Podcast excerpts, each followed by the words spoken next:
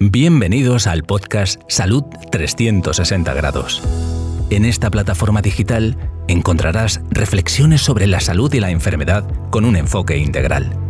Es decir, vemos la vida humana desde una óptica multidimensional, integrando el área mental, emocional, física, espiritual, social y vocacional. El podcast despliega una serie de pensamientos y consejos con una visión de la vida en 360 grados como quien mira un reloj de manecillas que marca el tic-tac de cada día. Dado que el nivel del estado de salud de una persona es extremadamente complejo, el doctor Solís nos ayuda a descubrir y corregir factores determinantes de la salud. Cada semana nos invita a oír pensamientos, reflexiones, temas de actualidad y entrevistas con el objetivo de mejorar la calidad de nuestra salud.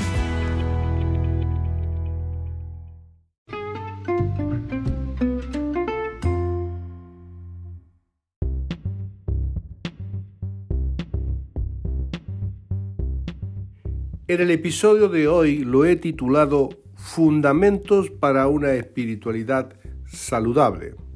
Y lo he dividido en dos partes para no ser tan denso. Esta va a ser la primera parte. Tal como se expresa en el tráiler y el eslogan de este podcast, la salud se debe ver siempre en 360 grados, es decir, un equilibrio de la totalidad de la persona. En los últimos años se ha reconocido, científicamente en muchas publicaciones, el beneficio que tiene para la salud cultivar una vida espiritual balanceada. De modo que se concluye que la salud espiritual influye todas las áreas de la vida, tanto la física y la inmaterial. Y voy a recurrir a una enseñanza magnífica en la que Jesús nos destaca algunas claves fundamentales en un fragmento del famoso Sermón de la Montaña, ampliamente conocido eh, por gran parte del mundo y que se repite con mucha frecuencia, pero muchas veces no se reflexiona en él.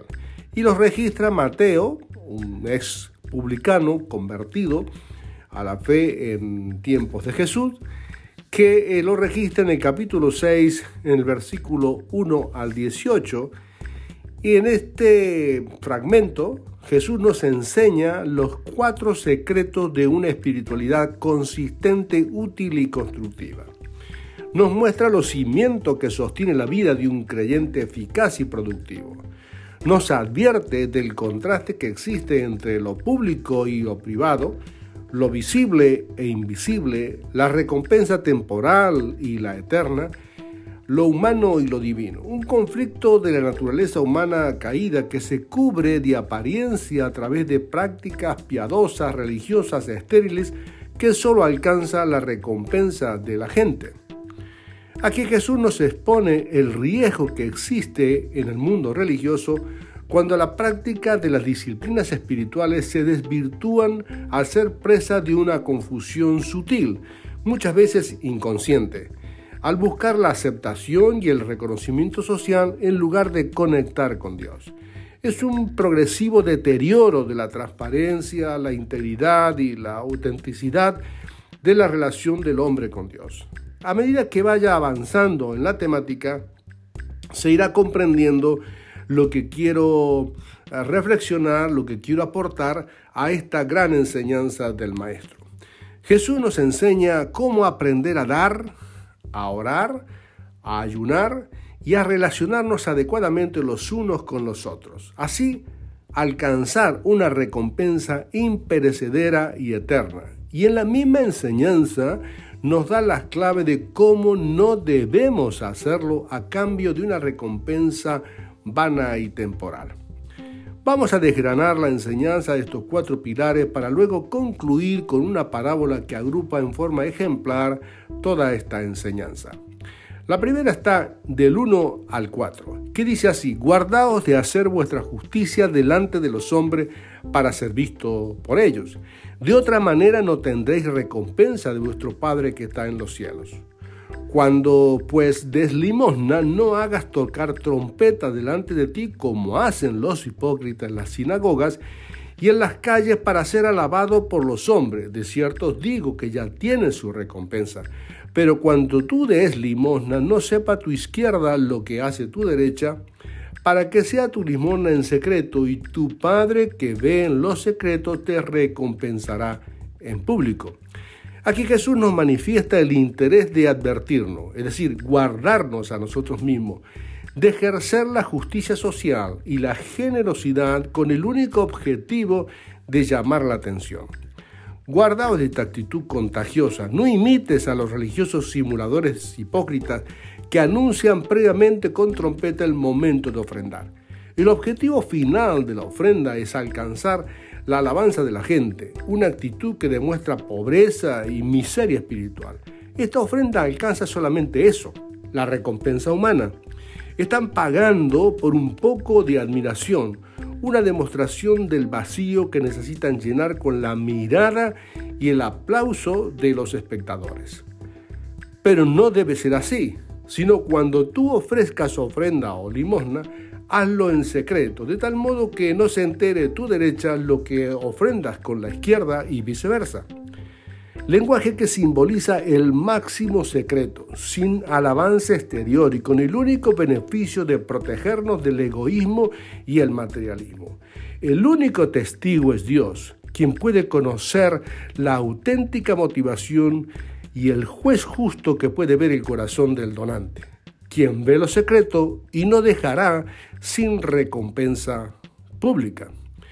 El segundo fundamento es un tema ultra importante, muy importante porque todos los sistemas religiosos lo practican, y es la oración, ya que está registrada en el 5 al 13, y que dice así, cuando ores no sea como los hipócritas, porque ellos aman el orar de pie en las sinagogas y en las esquinas de las calles para ser visto por los hombres.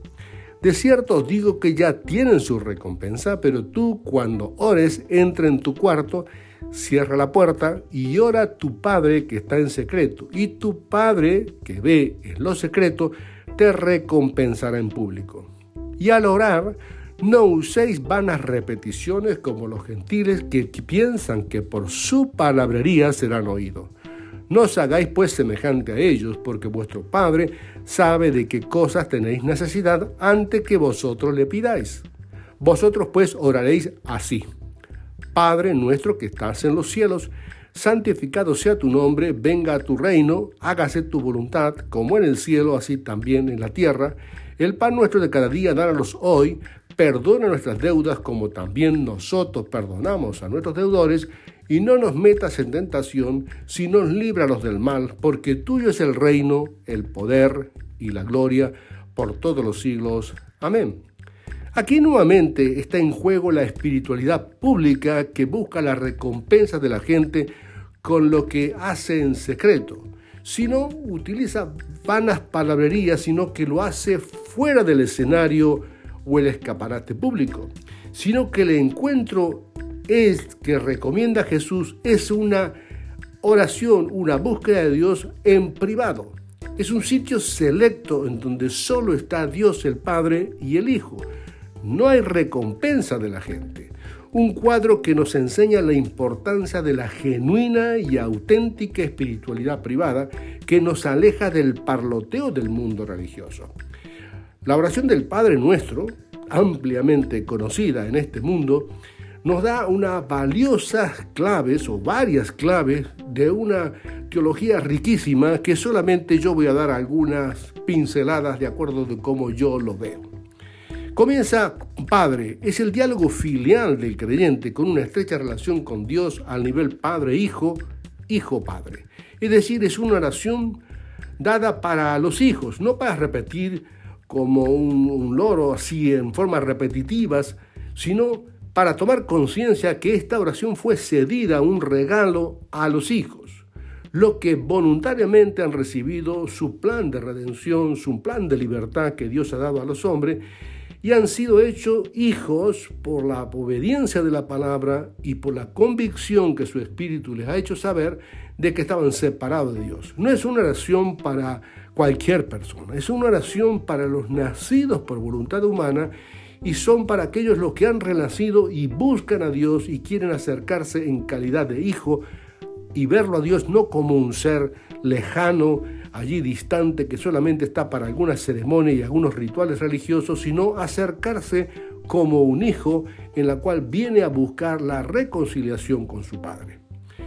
Cuando dice nuestro, denota comunión como cuerpo, es una oración anti-yo, para incluir el nosotros, que está en los cielos, nos resalta que si bien su gloria, su presencia llena toda la tierra y no hay sitio donde Él no esté, reconoce que nosotros estamos en la tierra y Él en el cielo. No es un asunto solo geográfico, sino de autoridad y gobierno.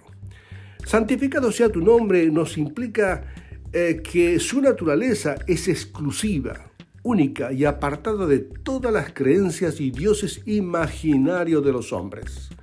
Venga a nosotros tu reino, un llamado de autoridad y poder a nosotros que habitamos en la tierra apartados de su gobierno y deseamos que su majestuoso reino nos gobierne. Hágase tu voluntad como en el cielo, también en la tierra, una invocación al descenso del gobierno del cielo a la tierra, una irrupción al gobierno rebelde de los humanos para que el cielo gobierne en toda su plenitud. Yo quiero, deseo de que ese gobierno me gobierne a mí y gobierne todo mi entorno y toda mi atmósfera, de todo lo que yo pienso, de todo lo que yo hago, de todo lo que yo siento. El pan nuestro de cada día, dánoslo hoy, es una aceptación de la provisión diaria de los recursos básicos para nuestra subsistencia, una declaración de dependencia y confianza de un padre amante que cuida de sus hijos con más esmero y dedicación que por las aves y las flores, y al que le pide pan no le va a dar una piedra es la actitud de un hijo buscando los recursos básicos y necesarios. Es una relación de dependencia padre-hijo. Perdona nuestras ofensas así como nosotros perdonamos a los que nos, nos ofenden o los que nos deben. Es una búsqueda de una relación pacífica y armoniosa con Dios y con los hombres. Petición condicionada a poseer siempre una actitud de dar y recibir perdón. Es decir, que no es una relación solamente vertical con Dios, sino también horizontal. Una relación con los que nos rodean, con las personas que trabajan con nosotros, que estudian, con nuestro entorno familiar, con nuestros vecinos. Es la relación de los humanos entre sí. Esa relación humana entre sí, esa relación social, es la que nos fortalece y nos da salud, pero también nos da una conexión con Dios cuando la interrupción de las, relaciones humanas se rompe, no son fluidas, hay ofensa de por medio, no hay perdón, no hay reconciliación, el cuerpo sufre y el cuerpo se enferma. Perdemos nuestra conexión con Dios, perdemos nuestra conexión con nuestro semejante y perdemos nuestra salud el otro fragmento dice, no nos metas en tentación. Estar alejado de toda confusión que nos pueda hacer errar el blanco y salirnos del camino. Líbrenos del mal es una petición al que posee todo poder para cualquier clase de mal que pueda afectar nuestra vida. Porque tuyo es el reino, el poder y la gloria por todos los siglos. Un final que concluye como comenzó la oración. Él es el rey que está en el cielo y gobierna sobre el reino de los hombres. El poder es suyo y no nuestro. La gloria es suya y no nuestra. Y este atributo de eternidad de Dios no es solamente por un pequeño periodo de tiempo, sino por siempre. Y concluye con el amén, que implica confirmación, como un sello indeleble de que esta expresión verbal privada es una plegaria humana que está en plena armonía con el cielo en perfecta comunión, en privacidad y con absoluta honestidad e integridad. Esa repercute en nuestra salud física y en nuestra salud emocional y en nuestra salud social. Nos encontraremos en el próximo episodio con Fundamentos para una Espiritualidad Saludable 2.